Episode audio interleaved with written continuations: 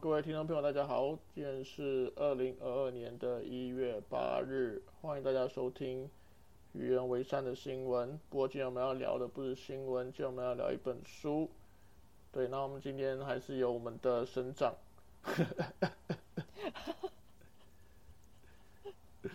省长没有跟听众朋友打招呼。嗨，听众朋友，大家好，我是省长，大神的省，长大的长。这个省长好可怜哦，因为每一集我都可以自我介绍，大家好，我是伟弟，这样子很自然。然后省长就要介绍，大家好，我是省长。对，我是大省的省，长大的长，省长。对，那我们今天要介绍的这本书呢，也是跟这个省长其实有点关系的，就是跟那个另外一个省长是有点关系的。真的没有错。对，那省长今天要跟我们介绍什么书呢？哦，这本书蛮有意思的，它叫做《宫前町九十番地》。是的。然后，对啊，这个宫前町九十番地的位置啊，据说应该就是在现在台北市中山北路的那个台泥大楼的对面边那个附近。嗯哼。所以它其实是一本人物的传记。是啊，他是一个人物的传记，然后他的主角呢是一位呃跟日本和美国都很有渊源的一个外交人员，叫做张超英先生。那他口述，然后由那位非常有名的作家，呃，可是之前刚发生意外过世的那个陈柔静来写的。对啊，这本书其实是有一段时间啊，其实是应该十多年前的书了。对，然后呃。最近就是他已经出了两次的纪念版了。嗯，是啊，我觉得我自己的这一本哦，其实我之前这本书，呃，我有一个就是不是纪念版，那个刚出的时候那个版本，但是后来借给我的朋友看之后，他就离奇消失了，所以。所以我自己还没有看完，借给别人他就不见了，所以我只好在他纪念版的时候把它买回来，因为觉得这个是一个非常传奇的人物，我非常想要知道他到底是什么样的一个背景，然后他在派驻在国那个美国跟日本的时候啊，做了哪些事情，所以我又把他的纪纪念版给买回来了。对，因为张超英其实是出生在战前，然后他。在应该是二零零七还是二零零八年的时候，就是过世了。那这本这本书是他还在世的时候出版的。嗯，不错。所以所以是有一些时间的，对。那我自己在读的时候，我觉得这本书其实蛮呃蛮有意思的，就是它虽然是一个就是。就是人物的传记，然后也就是回忆录的形式。不过它其实是，呃，用一种比较比较轻松、比较诙谐的口吻去讲述他的一生，这样子。对，跟他的一生的这个所谓的个人的小历史呢，其实跟台湾的整个大历史其实是蛮息息相关的。嗯，对啊，没有错。因为我自己在看他，我也觉得，呃。像就像刚刚伟弟讲的哦，它里面其实有非常多他小时候的故事。然后比如说他在呃台北曾经台北的火车站的对面哦，呃有过一个那个铁路饭店啊，那个饭店后来因为轰炸的时候把它炸掉，但是那个是台北呃当时应该是全台湾第一个西化的那个饭店。那张超英他其实家境非常的好，他小时候他家人还有带着他进去那个铁道饭里面。饭店里面吃布丁，我就想说哇塞！我记得我跟伟弟我们都很喜欢吃统一布丁，但是张超英在他小时候的那个物资缺乏年代，他家人就可以把他带到那个铁道饭店里面去吃一颗非常昂贵，但我想我可以用头脑想象，应该是一颗非常好吃的布丁。然后我那时候看他那个段落，我就对这个画面非常的有印象。嗯，因为张超英的祖父是蛮有钱的，就是算是。那一个时代的台湾本省人的富豪之一嘛，应该是做煤矿的生意。对，然后他的父亲很有趣，就他他祖父很有钱，然后父亲在年轻的时候是一个是一个愤青，是一个呃革命青年这样子。那那时候台湾还是日本的殖民地嘛，那那时候呃，那个时候的怎么讲，就是比较有这个对殖民呃日本殖民政府有反抗意识的年轻人呢，其实在思想上都是对呃。就是中国抱有一点期望的，所以他的父亲那时候常常到招到中国跟一些中国的呃革命人物有所交流这样子，然后可能包括鲁迅，然后他的父亲有被有被鲁迅提及过。那他的父亲其实是呃很希望那个时候的中国的革命分子不要忘记台湾，然后希望呃中国能够关注呃台湾在呃日本之下的命运。对，但是可能就是因为他他老爸那个时候曾经就是到呃中国有过这样一段经历，所以其实，在二八事件啊发生没有多久，听众应该知道二八事件嘛，哈，所以他的爸爸呢，事实上就是也像当时非常多像他这样类似背景的那个呃所谓的知青就被呃国民党就逮捕这样子。那他爸爸比较幸运的是说，他呃没有，并没有在逮捕之后消失，或者说死，就是说被被行刑啊，或者什么的。但是呢，他也因为这样子，就是可能对于政治啊，或是对于那个当时的国家，就是有一些幻灭，然后也觉得说是一个很心碎的过程，对他爸来说，嗯，对，这个在那一代的台湾。人精英当中好像算是蛮普遍的，对，就是就是二八很多台湾那个时代的知识精英面临一个幻灭的过程嘛，然后呃很多人可能就是因因为你就大概想象你年轻的时候，你你把你的整个就是呃精神的寄托在那个所谓的开关以后祖国上面，然后可是当这个。就是 OK，战后结束，然后台湾被祖国接收，然后以为就是会呃朝向个比较比较正常化，比较可以去开始建设耕耘，呃，或者是自己掌握社会权力的一个一个新的时代的时候，然后就发现的却是迎来更大的压迫。那在这个过程中，可能呃像张超英的父亲是比较幸运的，可是他的跟他一起奋斗的这些朋友。就可能就被消失了，或者是就失去他们的性命，然后呢，这当然是对他们是很大的打击，所以很多人就从此就是不再干涉跟参与政治。嗯，对啊，确实是这样子。那但是也因为他他的家境不错，所以其实张超英，我记得他我那时候看的时候，他他是我刚刚看了一下，他确实他是一九三三年出生的，而且他是在日本东京出生的。那当然，他很小的时候就是又又又那个很快就会回到台湾了。那嗯，所以所以其实我我觉得这本书的后后面其实讲非常多他跟日本的经验，我觉得跟他的小时候的成长背景有蛮大的关系。他日文非常的好，这样。对，因为他也算是那个时代就是比较幸运，然后可以受到呃高等教育的台湾人啊，所以就算是就是是那一个时代台湾本省的精英这样子。对，因为不是不是每不是每个人都有机会，可能就是呃出外留学啊，然后学习外语啊。对，所以张超英他的那个语文能力是非常好的，他应该他可以掌握英文，掌握呃日文，掌握中文。对对，那这在那个时代，其实，在其实，在现代也是啊，你其实有就是极大的优势。嗯，对，那他对啊，他虽然嗯嗯一嗯省长，你说。你说，你说，嘿，OK，没有，我还说他，他，所以，所以他，他里面，他，你，他前书的前半段就讲一些他，比如留学的趣事嘛，比如说他在那个，呃，他在那个念那个大学，在日本就是念书，然后说去参加那个舞会，然后还有跟那个皇妃，日本的那个皇妃，未来的皇妃跳过舞什么之类的。对对，美智子，美智子，而且他那时候很白痴，他哦这样讲好太粗鲁了。省长要维持那个威严，很庄重。哦，那个时候张超英真的是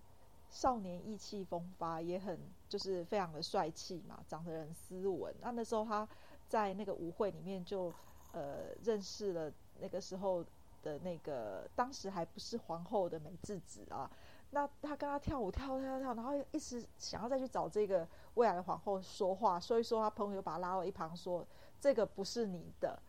意思是说，人家这个已经有人定走了。就是后来他才知道，后来这个张超英才知道，原来他当时共舞的对象就是未来的那个呃呃皇后，也就是我们现在比较熟悉的这个皇太后美智子。这样，嗯，对，所以。我觉得张超英年轻的时候其实长得超帅的，他他他书里面有很多他的照片，我觉得我觉得有点像言承旭的型了，给我的感觉，就他的那个，对对，我觉得他整个脸型有点像，就是有很立体，然后那个张超英会想要像言承旭吗？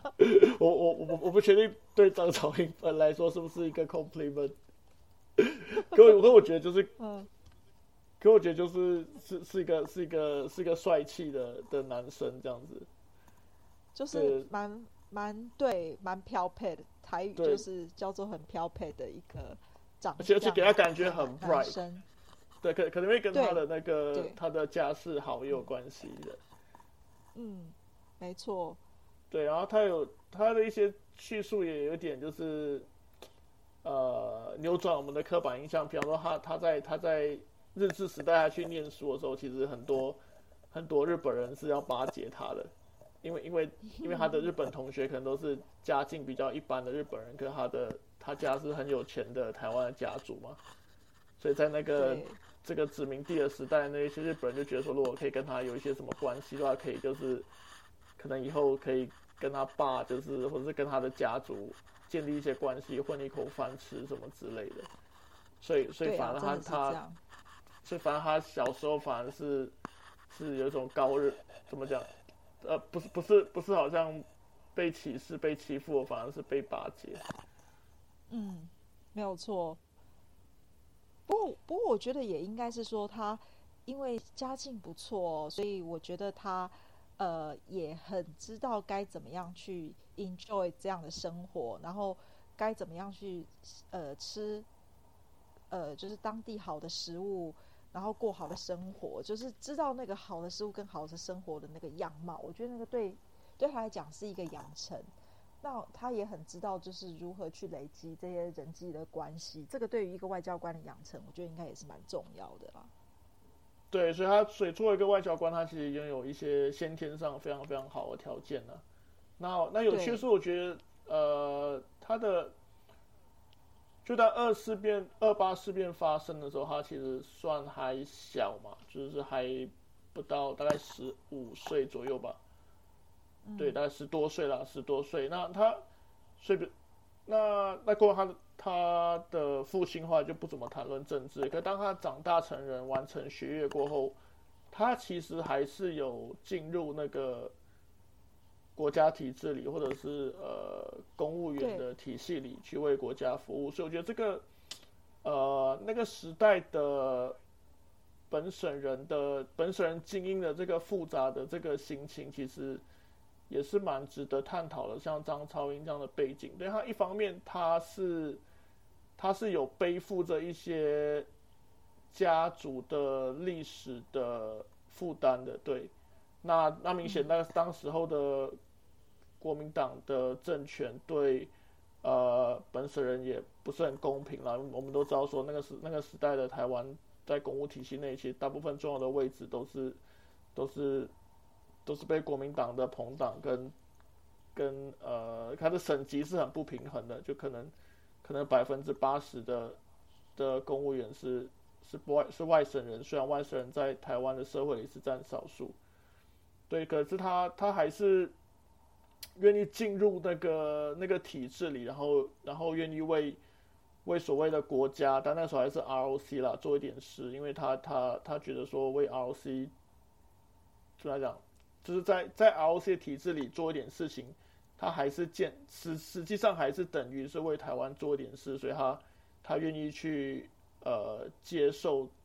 怎么样去接受这样的人生的路径。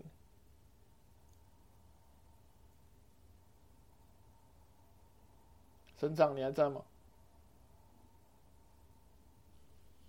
对，我还在。省长还在，省长没有睡着。虽然省长是老人家，说省长突然，省长突然，省长以为我还有话讲的，省长突然停下来，对，没有，省长没有睡着，先声明，我没有来打瞌睡，好吗？OK，然后呢？对 对对，省长深深觉得这个张超英吸引我的地方，是因为他服务的单位其实是新闻局哦，也就是说，如果他驻派驻在外的话，他其实做的都是呃联络官呐，哦，或者是跟。各个国家的新闻媒体打交道的这个工作，其实这工作是一体的两面，就是他要如何让让台湾这个角色在当地的媒体就是被关注到，就是说让台湾的能见度变高，但是一方面又很可能因为操纵不当，然后让台湾就是因为新闻的出现变成火线的焦点，所以其实我觉得这是一个非常不容易做的位置。但是显然，我觉得呃，回到刚刚伟弟讲的哦。张超英是一个本省级的呃官员，呃，就是说这个事务官在新闻局里面工作，但是他心里面其实很有意思的是说，他其实把台湾的位置放得非常的大，也就是说他不会因为他的职等可能很低，然后他就呃忘记了，或是觉得他没有办法做一些事情。在这本书里面，其实写到非常多有意思的故事，都是。他其实只是一个一届科长或者处长这样子一个很中阶的身份哦，派驻在海外，可是他却想办法帮台湾的，不管是蓝的还是绿的，本省级的还是外省级的这个官员哦，是不管是不是政治立场跟他同样的官员，但是只要是台湾的高阶的官员去他的那个国家访问，不管是美国或日本，特别是日本，他都会想尽办法让这些台湾难得能够出国的官员能够见到当地的。非常重要的政治人物进行这些外交方面的这个串联，也让台湾可以就是让在地的这些呃官员熟悉啊，或是在地的媒体熟悉，我觉得这个还蛮不容易的啦。嗯，对，所以他提到几个呃明显的例子，第一个就是就宋楚瑜嘛，那时候是新闻局长，他还没有他还没有成为 省长之前。对，你在笑我吗？对对，就宋楚瑜那时候成为新闻局还是新闻局长的时候嘛，然后还在他就是呃很受到蒋经国重视跟要栽培他的时候，对，然后呃，然后包括后来，所以一开始宋楚瑜，然后后来还有呃像李登辉，就是出版那个他的呃算是他的书了，那本台湾的主张。对，也是透过张超英牵线，然后请到这是日本的呃文化界的有力人士来帮他写这样子，然后帮他让让让李登辉在日本的影响力变得很大。对，然后然后然后后面还有，然后后面还有提到就是政党轮替，呃，没有，还他没有政党，就是后面提到那个当陈水扁当到政党轮替之前啊，当当陈水扁成为那个。台北市长的时候，其实呃，整个公务体系其实对这个民进党的政治人物是很不友善的，对，可还是帮，可当陈水扁呃访日那个，就是当陈水扁呃出国的时候呢，他还是帮陈水扁有做适当的安排这样子。对，所以我觉得其实他在这本书里面，呃，也有被其他的媒体称说他其实蛮超人的，就是说以一届新闻。东他哦，我们刚刚都忘记跟听众讲，他的这个角色是他派驻在东，在日本是东京的，就是我们驻驻日的代表处里面，东京那边的新闻处的处长哦，所以他是以一届处长的身份哦，他除了刚刚伟弟讲到了帮台湾当时几个重要政治人物，包括了当时在新闻局的宋楚瑜，还有后来的台北市长陈水扁，或者甚至是李登辉。呃，就是安排见到了蛮多日本重要的人士之外哦，其实张超英在这本书里面，我觉得有一个蛮厉害的，我觉得非常不容易的事情，就是在早年，其实呃这本书也有提到，台湾那时候蒋经国时代早期跟日本的新闻的接的关系，可能刚开始只有一个媒体叫做产经新闻，几乎产经新闻垄断了当时台湾跟日本的新闻的联系跟。跟那个沟通啊，其他是比较右派的，对对，但是其他，但是问题是，产经若以发行量在当时来说，其实是远远不如读卖新闻、跟朝日新闻还有每日新闻的。那那时候的读，大家知道日本的那个报纸当地的发行量都是我们台湾无法想象那种多份量，当时最大读卖就有一千万份的发行量哦。朝日新闻也有八百万份，但是呢，当时的台湾的政府哦，跟这两大报几乎是没有任何往来，要踏入这报社都非常的困难。那张超英就觉得这不太对啊，我们怎么可以只有跟一个财经新闻往来，然后甚至是垄断了这个台日之间新闻的管道？所以他刻意的去跟读卖。刻意的去跟朝日新闻建立这样的关系，然后让台日新闻的那个比重跟呃就是网络正常化，我觉得这个是非常非常不容易的。身为一个新闻官，你愿意愿就是愿意呃来做这种事情的部件，我觉得。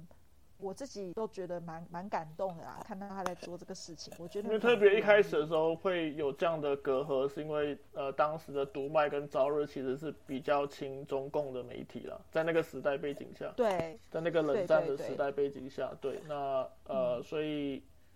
就是怎么讲，就是当时很多公务员就会觉得说没有必要，就是拿我们的热脸去贴人家冷屁股，人家人家是中共那边的，怎么会理我们？对，可是可是张超英就证明说，其实很多事情是事在人为而已。对，很多就是呃，怎么讲？这个不就是各个场域之间对彼此的观感，很多时候其实是可以被努力出来的。因为一开始的时候，其实日本对台湾也不是那么友善，对他们是啊，对，就台湾在日本的新闻开始其实也是比较负面的。对，可能就是台湾人到日本。打工啊，甚至呃女生去卖淫啊什么之类一种比较比较呃歧视跟鄙视的这个角度去做相关的报道，那也是呃张张超英的努力，然后而让这个呃台湾这个这个品牌或者这个形象能够在呃日本的舆论界跟媒体拉高到一个一个领新的层次。对啊，所以所以我觉得其实作为一个呃。看起来像是中阶的外交官哦，他还是发挥了他最大的杠杆的能力，就是将他的 人脉精锐进出。他甚至帮当时还只是新闻局局长的宋楚瑜，用一种不期而遇的方式，让他见到了当时日本的那个中根那个呃，就是那个当时的呃首相嘛，哈，对对，所以所以而且他那个方式很有意思哦，他那时候透过了他在。读卖新闻的二号人物，就是他们的副社长，呃，他他就是跟他联系，拜托他，就是看看是不是可以让，呃，当时跟首相关系很好的这个读卖的的第二号人物呢，去做。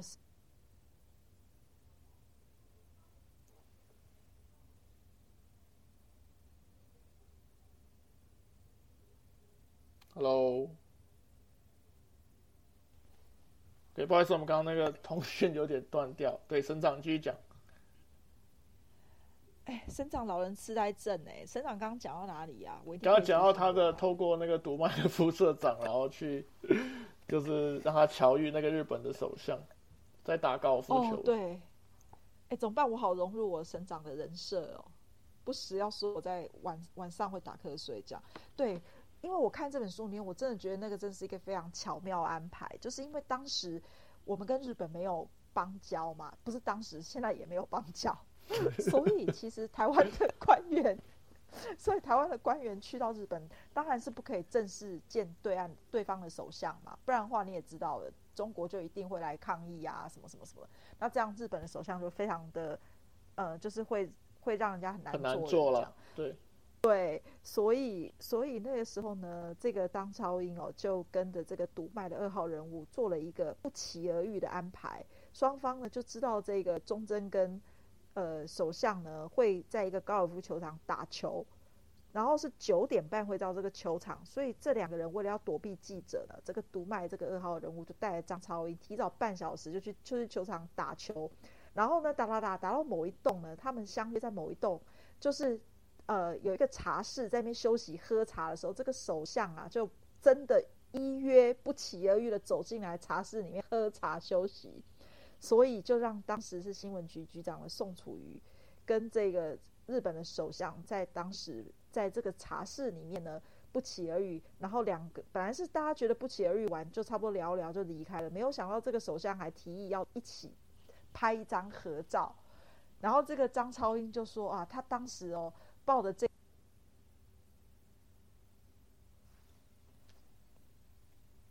不好意思，刚刚网络又断了一下。对，省长继续。应该是省长讲太激动了，所以网络不让我讲。对，所以他们在这个呃高尔夫球场的茶室不期而遇之后，没有想到这个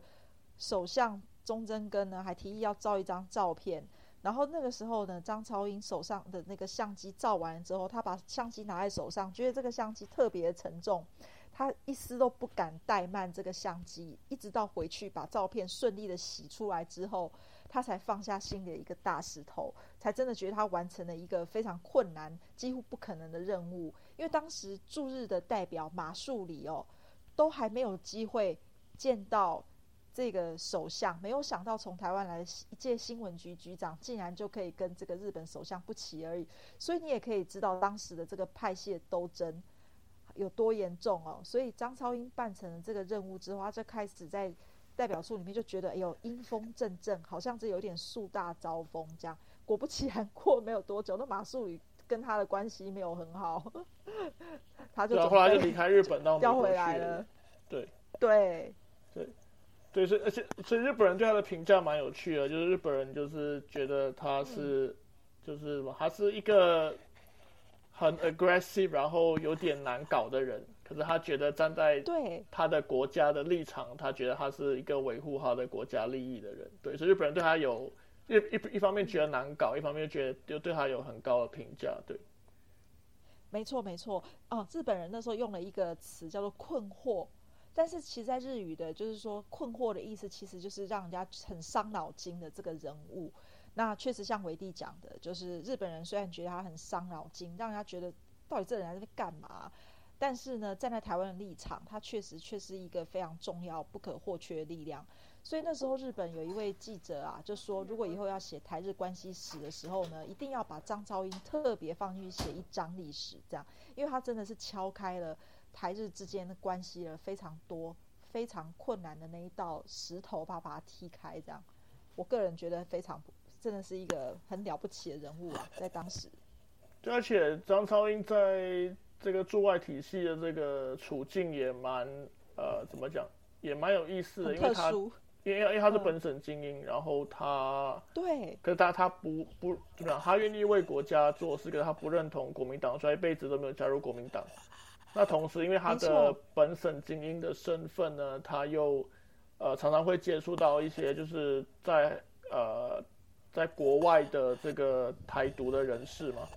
那还那台独的人士可能对他又有某一种期望之类的，可能可能双方对他都有期望，所以但他但他必须要能够很小心的维持那个平衡。对一方面，他可能不要给台独人士错误的期望；，可一方面，他又不愿意把这些台就这样不愿意，呃，危及这些台独人士的安全，让可能一些呃国民党党国政府里面的人透过他去得到这些关于台独人士的线索。嗯，对啊，确实，嗯，尤其是我还记得这里面有讲到宋楚瑜，就是省长，在还不是省长的时候，那个时候他应该是呃新闻局局长的时候，他。那时候呢，他很常去，就是他只要出国有机会去东京哦，他都会去找这个张超英夫妇。所以其实宋楚瑜夫妇跟张超英夫妇有非常大概十二十多年的那个情谊哦。那那时候呢，宋楚瑜还曾经跟张超英说：“我知道你是台独，你是相信信仰台独的啦。”那那张超英那时候也说，其实他宋楚瑜给他的感觉是说，他甚至觉得宋楚瑜会站站在他这一边的。那宋楚瑜也曾经跟他讲过说呢，如果全台湾的人民投票都赞成台独，那他也会赞成台独的。所以其实张超英在那个文章里面有写到，当后来二零零三年呢，宋楚瑜跟连战搭档出来参选的时候，不是喊说反对台独的时候，张超英跟他的太太千鹤两个人都互相看了对方一眼，觉得非常不可置信，说这是他们认识二十多年的宋楚瑜吗？怎么觉得？好像不是他们认识的那个人这样子，所以其实你知道，政治人物有时候你也很难猜得透他到底当时的想法是什么。对他有提到一个很大的转折，他第一次觉得宋楚瑜不算人设，宋楚瑜是那时候两千年，呃，宋楚瑜在总统大选败选过，有到美国去找他嘛，去散散心之类的。然后看到宋楚瑜，他就开玩笑跟宋楚瑜说。就是哎呀输了也没什么不好，这样你有比较多时间，就是想想 幸福，做自己的时间。然后宋楚瑜就不爽了，他就他就回了一句，对对，没错没错，对，那幕印象很深刻。他所以可见宋楚瑜这个对权力很有很有执念的人，他不是那么不是那么豁达啦。那可能这种对权力的执念，也造成他后来就是在这个怎么讲政治意识形态上的转向了。对，嗯，因为因为我是觉得，但是从现在事后怎么讲，以事后之名来看这本书，会觉得说，哎，那时候李登辉跟呃宋楚瑜的关系的破裂，其实是可惜的，因为呃，如果他们能够能够携手合作，就是为怎么讲，去一起去为台湾的民主化努力的话，我觉得可能可以减少这个在民主化转型的过程中这个。这个族群的撕裂跟这个伤痕了，对，因为因为因为我们事后经过这二十多年，我们知道其实就是族群关系其实是一个非常非常难难处理的一个议题，也不止在台湾，可能在新加坡跟马来西亚也是一样。对，那很可惜，那那我相信李登辉跟宋楚瑜在他们各自的族群里都是非常有影响力的。对，那那那就蛮可惜，他们最后没有能够。呃，消除歧见而达到一定的共识，这样子反而是有点像各自去又拥抱回各自的呃意识形态跟各自的族群，这样子。对啊，是啊。如果说照早年张超英看到眼中看到这个宋楚年轻时候的宋楚瑜哦，显然他是还蛮容易拥抱，就是呃跟他不太一样族群，比如说。呃，张超英有提到宋楚瑜那时候到日本，呃，就是多次去日本拜访他哦。张超英每次都会带他去一些蛮有意思的地方啊，那他都会展现出那种就是很很感兴趣、很想要学习、想要多了解一点的那种样子。而且他也曾经跟张超英说，甚至派我来做日本的副代表，我都愿意来。宋楚瑜这样讲，因为他觉得他想要多认识一下这个日本的文化。张超英甚至觉得说：“哎呀，他可以说是当时台湾官员里面数一数二对日本熟悉的一个人。”这个我我们都后来都不知道宋楚瑜有这一段。说真的，如果没有看这本书，我还真不知道他有这这个过程。那再加上他后来对张超英讲到台独的这个呃这个言论，显然他其实跟李登辉之间的距离或许没有想象中的差了那么大哦。就是像回到刚刚刚那个。呃，就是伟弟讲的，如果他们当时没有闹翻，有有一点合作关系，或许族群的撕裂不会这么严重。嗯，对啊，所以呃，对啊，所以就可惜啦。对啊，不过就证明说，就是男人老了都是会变的。可能有一天我老了，我也跑去偷工，跑去说 P R C 棒棒也不一定。这样省长也救不了你啊！那省长也要跟我决裂，到时候。所找一个人写一本书，说：“哎，这是我认识的林伟弟嘛？” 没错，我就要跟张超英和他老婆那时候对看一样。天哪，这是我们认识的宋楚瑜吗？是一样的心情。好了，那我们时间也差不多，省长嘛，就是帮我们做一个简单的结尾。对，对我觉得张超英的这个口述的历史哦，让我感觉到一个呃。就是胸有台湾高于个人的这个官员，其实他是不看颜色，然后也不看不看就是省级，那他就是一心为希望可以让自己的国家能够在世界上被看到了更多。我觉得这样的情怀其实是不会因为时间而有所差异的。我的意思是说，即便到了现在，我觉得我们的台湾这么多政治的乱象，跟立法委员。每天在那边乱，然后每天在那边公投来公投去，都快要烦死人。这种状态，也就是因为他们少了这样的一个，呃，就是将国家利益放于个人利益之上的这种胸怀，所以才会有多政治乱象。所以这些是很值得我们学习的。虽然我不想要这种结论，但是 我觉得这个是我读这本书心里最大的感觉。讲不过读的时候，真的觉得蛮感动的啦。就是一个人可以把他的，就是可以把社会放在前面，然后把自己放在后面，然后对啊，也也不去争，就是名利啊这些权位啊之类。我觉得其实是蛮难得的，蛮不容易的。蛮不容易，就可能可能跟他好的出身有关系啊，因为可能他从小其实就就经历权力欲望过，没有那么重，他也经历过那种很有很有钱的的的少年啊，跟他的青少年这样子，对，所以他其实就是钱这种东西对他来说不是怎么讲，他不有他没有对那种金钱或者权利有那种 craving，对，因为因为因为他从小就是在一个比较好的好的背景里，然后他他反而能够更更早看破跟更超脱，而反而让他能够能够做的更多这样子，对。嗯，那不过不过这本书它因为那个时候可能比较早吧，写的时候可能是十多年前，所以好像就是一个出版社的老板，然后还是一些媒体就把它写成小人物这样子。不过我们因为可能那个时候大家会觉得你要是总统还是行政院长还是大人物，可是若以我们今天的眼光来看，我们都 他一点都一点都不是小人物，他做的事是啊情是是很了不起的事情，对。对啊，比他大的人物可能都做不到他这样的事情。哎，谁可以去安排跟首相哦，日本首相不期而遇，这很难呢。对啊，对啊，所以所以我觉得不错，我觉得是很 inspiring 的一本书啦。对，那那真的对，不管是在台湾还是在其他场域，也也希望能够有有多一点，就是呃，愿意为社会做一些事情的人这样子。对，好，那我们今天的这个与人为善的新闻就到这里，OK，，那我们下次再见喽，嗯，拜拜。拜拜。